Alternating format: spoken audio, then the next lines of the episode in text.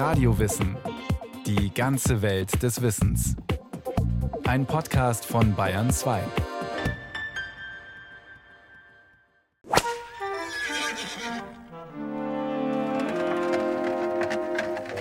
Sonntag, 9. August 1896. Eine Droschke ist unterwegs zu den Rhinoer Bergen. Sie befördert einen Herrn mit blondem Vollbart und ein sonderbares, zusammenklappbares Gestell aus Weidenruten und Baumwollstoff. Damit will er gleich vom Berg springen, der bärtige Herr. Man kennt ihn hier gut, den Otto Lilienthal. Er kommt aus Berlin und ist fast jedes Wochenende hier. Ich weiß, er war ein sehr lebensfroher Mensch, kerngesund. Er hätte ja auch seine Fluchversuche gar nicht mit 48 Jahren noch machen können, wenn er nicht gesund und gewandt und ein guter Turner gewesen wäre. Fritz Lilienthal, Ottos Sohn, spricht in einer historischen Rundfunkaufnahme über den letzten Tag im Leben seines Vaters. Am Fuß des Gollenbergs wartet Paul Beilich, Lilienthals Assistent. Er hilft beim Aufklappen des sogenannten Normalsegelapparats, ein oft erprobtes Fluggerät mit zwei leicht gewölbten Flügeln von 6,70 Meter Spannweite und waagerechten und senkrechten Schwanzflossen zur Lagestabilisierung. Der Pilot schlüpft durch eine Aussparung im Zentrum des Geräts. Er ist nicht angeschnallt, die Unterarme liegen auf gepolsterten Verstrebungen, die in zwei Griffen für die Hände münden. Die Beine baumeln nach unten. Durch Bewegungen nach links oder rechts kann Otto Lilienthal das Gerät in der Luft etwas ausbalancieren.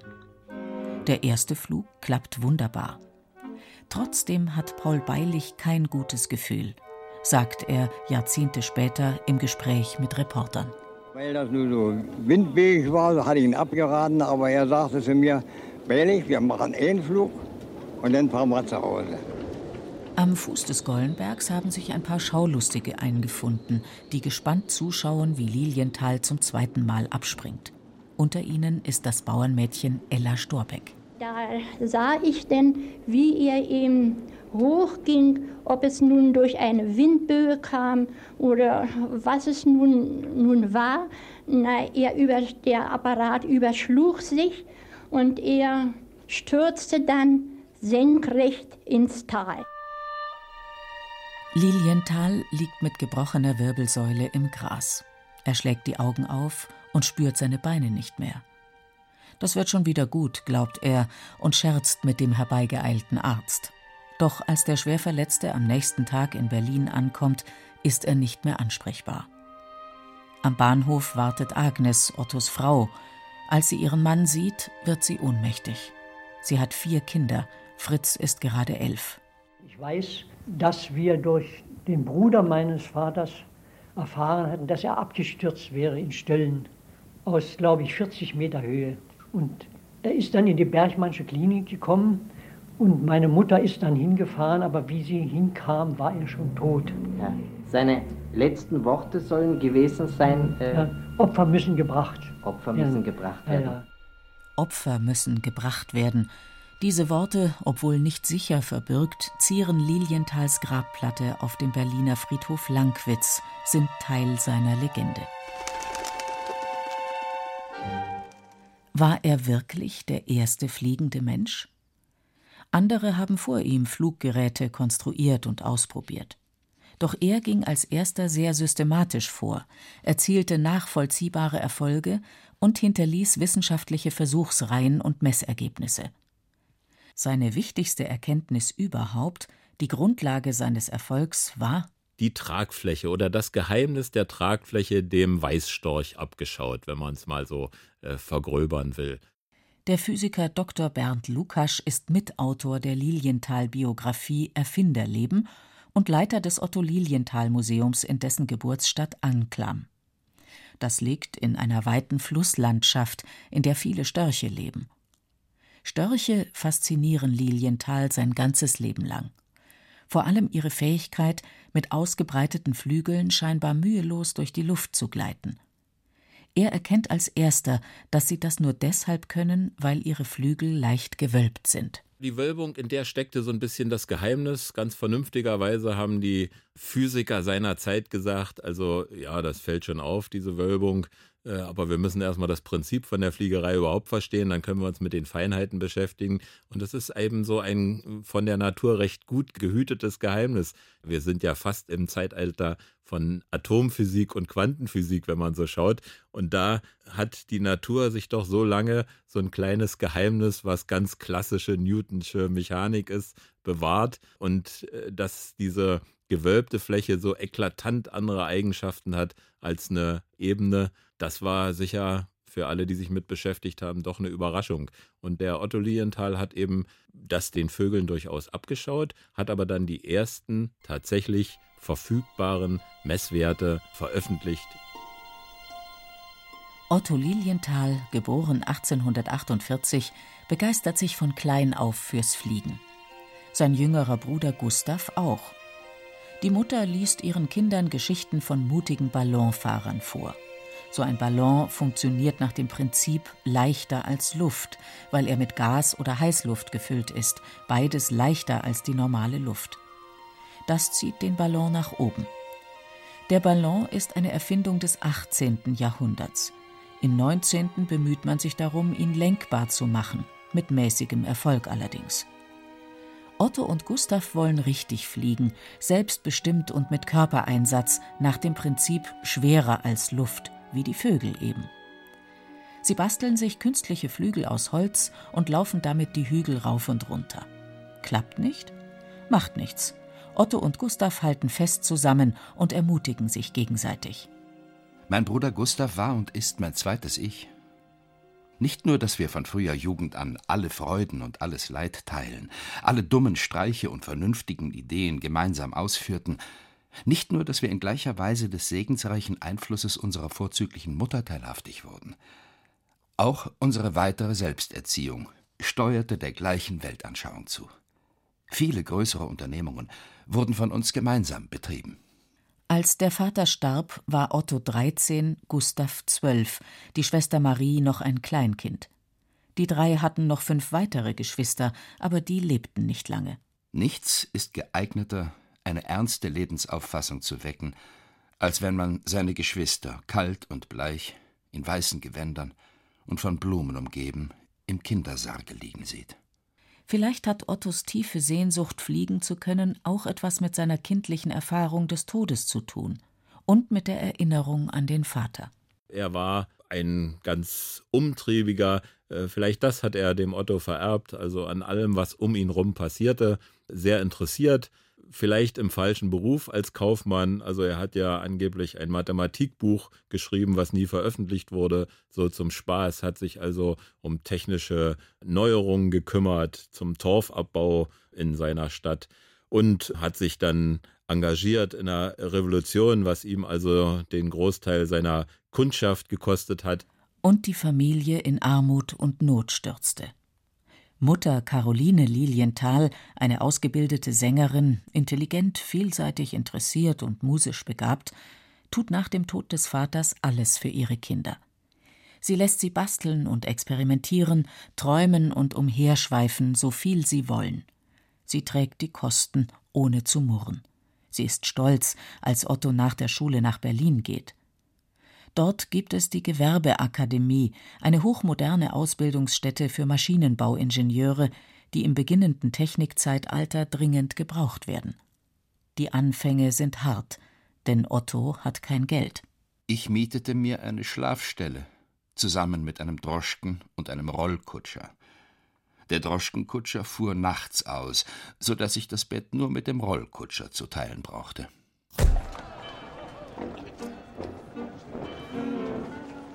Berlin um 1866. Eine quirlige, überfüllte Großstadt, ein Moloch mit einem ständig wachsenden Industriegebiet. Es ist die große Zeit der Erfinderunternehmer, die mit Patenten auf neu entwickelte Geräte viel Geld verdienen. So ein Erfinderunternehmer will Otto Lilienthal auch werden. Er bekommt ein Stipendium und kann seinen Bruder Gustav zum Architekturstudium nach Berlin holen. Die beiden wohnen zusammen und konstruieren in ihrer Freizeit einen Flügelschlagapparat, dessen Flügel man in Bewegung setzen kann, indem man zwei Pedale betätigt. Fliegen kann man damit nicht. Deshalb beschließt Otto, das Problem des Flügelschlags erstmal ruhen zu lassen und sich mit dem Gleiten zu befassen. Als Zwischenschritt. Also er hat gemerkt, dass das mit dem Flügelschlag sicher eine schwierige Sache ist. Dann hat er gesagt, naja, der erste Schritt ist also das, was die Störche auch so schön kennen. Die flattern ja gar nicht pausenlos, die halten ihre Flügel ganz still. Das ist der erste Schritt in der Erkenntnis zum Menschenflug. Aber dann war also seine Flugleistungen, die er dann 1893 so erreichte, die waren für ihn eigentlich der Abschluss dieses Gebiets. Und dann hat er sich wieder dem Flügelschlag zugewandt. Also die meiste Zeit seiner Forschung hatte er sich eigentlich mit Flügelschlag beschäftigt, kann man sagen, ohne dass er dabei wirklich den Durchbruch erreicht hätte. Gustav interessiert sich auch für die Entwicklung von Spielzeug und für Kunsthandwerk, für Architektur und sozialreformerische Lebens- und Wohnmodelle. Er geht seinen eigenen Weg. An den praktischen Flugübungen des Bruders in späteren Jahren ist er nicht beteiligt. Vom Bergspringen, das ist ihm zu gefährlich. Aber in den frühen Phasen ist er immer dabei. Gustav hat sich dann äh, zurückgezogen, aber zum Beispiel dieses berühmte Buch, was wir ja heute als das Wiegenbuch der Flugzeuggeschichte bezeichnen, also der Vogelflug als Grundlage der Fliegekunst, das ist sicher ein von Otto geschriebenes Buch, aber es steht im Untertitel aufgrund zahlreicher von mir und meinem Bruder ausgeführter Versuche. Nach dem Studium und dem Einsatz im Deutsch-Französischen Krieg sammelt Otto Lilienthal erste berufliche Erfahrungen als Angestellter unter anderem im Bergbau bei Krakau. Sein Traum ist eine eigene Fabrik und eine eigene Familie. Otto hat sich verliebt in Agnes, die Tochter eines Bergmanns. Er hat ja meine Mutter kennengelernt auf einem Wohltätigkeitskonzert, wo er Tenor und sie Sopran zusammen sangen. Die Musik verbindet die beiden ein Leben lang und tröstet Agnes oft, wenn sie sich alleingelassen fühlt. Ständig stecken die Brüder zusammen und brüten über gemeinsamen Projekten. Nicht immer geht es ums Fliegen. Gustav hat die Idee, Spielsteine für Kinder zu entwickeln, die nicht aus Holz sind, sondern aus Stein und zum Bauen von Miniaturhäusern gut geeignet. Der Anker-Steinbaukasten wird sehr schön, es gibt ihn heute noch.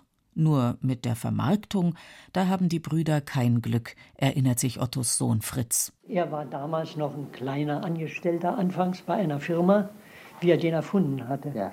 Und da fehlt ihm nur das Geld. Reklame zu machen, das hätte er selber auch gewusst. Aber wenn Geld nicht ist, dann ja. kann man es machen. Richter hat es ihm abgekauft und der hat dann die großen Geschäfte gemacht. Mehr Glück hat Otto Lilienthal mit der Erfindung des gefahrlosen Dampfkessels aus Schlangenrohrelementen. Ursprünglich ist der Kessel dazu gedacht, einen Flügelschlagapparat in die Höhe zu treiben. Das funktioniert nicht, aber für normale Produktionsprozesse in mittelständischen Unternehmen ist die Maschine durchaus zu gebrauchen. Sie wird patentiert und geht in seiner eigenen neu gegründeten Fabrik in der Köpenicker Straße 110 dauerhaft in Produktion. Er hat es geschafft. Die Arbeiter schätzen ihren immer freundlichen und fröhlichen Chef. Und sie staunen nicht schlecht, als eines Morgens ein Aushang am schwarzen Brett eine unerhört hohe Gewinnbeteiligung verspricht. Um das Interesse meiner Arbeiter an dem Geschäftsbetriebe zu heben und ihnen Gelegenheit zu bieten, ihr Einkommen durch eigenes Zutun, entsprechend ihren Leistungen, zu vermehren, beabsichtige ich, unter Fortfall der Akkordarbeiten, Beibehaltung der jetzigen Lohnsätze und der bisherigen Fabrikordnung eine Beteiligung derselben am Reingewinn des Geschäftes, und zwar zunächst in Höhe von 25 Prozent desselben, einzuführen. Angeblich soll es bis zu seinem Tod mit großem Erfolg funktioniert haben. Also diese auch sein Fachpersonal, äh, denn er hatte ja natürlich im Maschinenbau im boomenden Berlin da große Konkurrenz und es war natürlich äh, also nicht nur als soziale Wohltat gedacht, sondern das war natürlich auch Unternehmenspolitik, also seine Facharbeiter an seine Firma zu binden und ihr Interesse an der Qualität der Erzeugnisse zu befördern. Äh, das war sicher der Hintergrund. Aber es war natürlich auch eine, klar, eine soziale Maßnahme, mit der er wohl ganz vorne stand im Berlin der damaligen Zeit. Otto Lilienthal engagiert sich auch fürs Theater. Er wird Teilhaber einer kleinen Bühne und sorgt dafür, dass der Eintritt nur zehn Pfennige kostet, damit sich auch Arbeiter das Vergnügen leisten können. Er schreibt eine sozialkritische Posse und schauspielert auch selbst. Anna, die Frau seines Bruders Gustav, ist nicht begeistert. Wer betritt da im Kostüm des Herold die Bühne? Es war unser Otto selbst, der Mann der unbegrenzten Möglichkeiten. Aber hier, als Schauspieler, war er fast unmöglich. Selbst das anspruchslose Publikum lachte ihn aus. Wir, seine Angehörigen, saßen wie auf Kohlen. Der Einzige, den das Fiasko nicht störte, war er selbst. Frohgemut trat er nach der Vorstellung zu uns und beruhigte uns mit den Worten Ich werde von nun an öfters spielen, um mich zu üben. Üben, das gilt auch für die Fliegerei, die Lilienthal Anfang der 1890er Jahre wieder intensiviert. Jetzt beginnt er mit aktiven Flugversuchen. Was uns bei der Lösung der Flugfrage am meisten fördern kann, das sind zahlreiche und mit Verständnis und Geschick ausgeführte Versuche. Auf dem Papier allein kann überhaupt das Flugproblem nicht reifen. Strenge Wissenschaftlichkeit, gepaart mit hervorragender praktischer Erfahrung, kann allein uns Schritt für Schritt dem Ziele näher bringen. Er übt in verschiedenen Gegenden in der Nähe Berlins und steigert seine Flugleistungen von 25 auf 80 Meter, schließlich sogar auf 250. Nicht weit von seinem Wohnhaus hat er sich einen eigenen Übungsberg errichten lassen. Ich weiß noch, wie wir immer rausgefahren sind zum sogenannten Fliegeberg, den er hat aufschütten lassen. Das ist vielleicht drei bis vier Kilometer von Lichterfelde bei Berlin, wo wir wohnen. Ne? Ja. Sind wir mit dem Rad rausgefahren als Kinder mit ihm und haben da oft zugesehen, haben da gesessen und haben in der Sonne da beobachtet, wie er oben absprang und dann runter den Berg runterflog. Zwischen 1891 und 96 entwirft Lilienthal 16 verschiedene Gleiter, Eindecker und Doppeldecker. Schon auf Zeitgenossen wirken sie rührend altmodisch, so ganz ohne Motor. Im Gegensatz zur öffentlichen Meinung, die in puncto Fliegen alle Hoffnungen auf die Weiterentwicklung des Ballons setzt, glaubt er fest an das Fliegen nach dem Prinzip schwerer als Luft und konzentriert sich dabei auf die Form der Flügel und aerodynamische Fragen. Die meisten seiner Zeitgenossen halten ihn für einen Spinner. Er war ja sogar im doppelten Sinne Außenseiter. Also nicht nur, dass er immer noch mit Flügeln, also die Vögel nachahmen wollte, obwohl die Wissenschaft längst also das künstliche Produkt Ballon erfunden hatte, sondern unter den wenigen, die sich mit Luftfahrt schwerer als Luft beschäftigten, war er nochmal der Außenseiter, weil er gesagt hat, bis mit dem Motor machen wir später. Also die anderen haben natürlich die Dampfmaschine, dieses moderne Produkt der Technik, versucht äh, an Flügel zu hängen und daraus das Flugzeug zu machen. Und dann kommt der Lilienthal selbst Kleindampfmaschinenbauer, also genau aus der Richtung kommt. Und der sagt dann, na, das lassen wir erstmal weg, wir springen erstmal vom Berg. Doch zum Glück ist die Momentfotografie gerade erfunden worden. Fotografen pilgern gern zu Lilienthals Flugstätten und schießen spektakuläre Fotos vom fliegenden Menschen. Ihre Fotos gehen um die Welt und zeigen, dass seine Fluggeräte funktionieren. Das verschafft ihm Respekt und bringt ihn seinem Ziel näher, das Fliegen weltweit zu einem populären Sport zu machen. In seiner Fabrik werden Fluggeräte für interessierte Kunden in aller Welt hergestellt. Man kann sagen, die Flugzeugproduktion, und da war er ja der Erste, wenn man immer so über den ersten die Superlative sucht. Wenn man einen finden will für den Lilienthal, dann kann man sagen, die erste Serienproduktion eines Flugzeuges in der Geschichte. Wir kennen also neun Käufer, gibt also eine Aussage, zwölf Käufer gab es, also vielleicht zwölf Exemplare gebaut und in die Welt geschickt, also durchaus zwischen Moskau und Washington. Also im Hinterzimmer seiner Maschinenfabrik ist also das erste Mal in der Welt ein Flugzeug in Serie gebaut worden. Berlin ist die Stadt, aus der das Flugzeug kommt und die Berliner wissen es nicht. Lilienthal liebt das Fliegen. Er schwärmt vom sanften Dahingleiten über weit ausgedehnte sonnige Bergabhänge. Fliegen wäre gut für alle Menschen, glaubt er. Es würde sie freier machen und menschlicher. Der Fortschritt der Kultur ist in hohem Maße davon abhängig, ob es dem Menschen jemals gelingen wird, das Reich der Lüfte in eine allgemeine, viel benutzte Verkehrsstraße zu verwandeln. Die Grenzen der Völker würden dann ganz ihre Bedeutung verlieren, weil man sie bis in den Himmel nicht absperren kann. Man kann sich kaum vorstellen, dass Zölle und Kriege dann noch möglich sind. Der ungeheure Aufschwung, den der Verkehr der Völker untereinander nehmen wird, müsste schließlich die Sprachen zu einer Weltsprache mischen. Der weltumspannende Luftverkehr, den wir heute kennen, das war eine Sache von nicht mal im halben Jahrhundert. Dann war das verwirklicht. Und wie weit wir heute vom ewigen Frieden gerade mit den Mitteln der Luftfahrt entfernt sind, da gab es mehrere Revolutionen des Krieges, die gerade mit Hilfe der Luftfahrt stattgefunden haben. Die Erfindung des Motorflugs ging nach seinem Tod dramatisch schnell. Das Militär investierte enorme Summen in die Entwicklung. Nicht einmal vier Jahrzehnte später sorgten Flugzeuge im Zweiten Weltkrieg für flächendeckende Bombardements mit Tausenden von Toten. Ein Szenario, das sich Otto Lilienthal nicht vorstellen konnte. Was ihn umtrieb, war ja auch nicht der Gesellschaftsflug, wie er sagte, sondern der persönliche Kunstflug. Also das, was man mit dem Fahrrad macht, was ja auch eine Erfindung aus derselben Zeit ist, nicht? Also jeder Mann kann sich Flügel anbinden und kann damit am Wochenende sich in die Luft begeben und ja, eine Armee macht sich eben lächerlich, wenn sie um die Verschiebung einer Grenze kämpft, wenn gleichzeitig jeder Mensch frei wie ein Vogel über die Grenze hinwegfliegen kann. So war seine Vorstellung. Noch einen Traum träumte Lilienthal sein Leben lang, dessen Verwirklichung lange Zeit als unmöglich galt. Den Flügelschlag der Vögel technisch nachzuahmen. Erst auf der Hannover Messe 2011 wurde der Smart Bird vorgestellt, ein Gerät, das wie eine Möwe aussieht und auch genauso fliegt. Sensationell, also das Publikum erhob sich von den Plätzen, also ein Hightech-Erzeugnis, zwei Meter äh, Spannweite, eine ganz große Möwe, die also in perfekter Steuerung in der Lage war, ferngesteuert, also im Küstenwind, aber auch im Saal über die Köpfe des Publikums hinwegzufliegen. Es gibt also immer noch Überraschungen.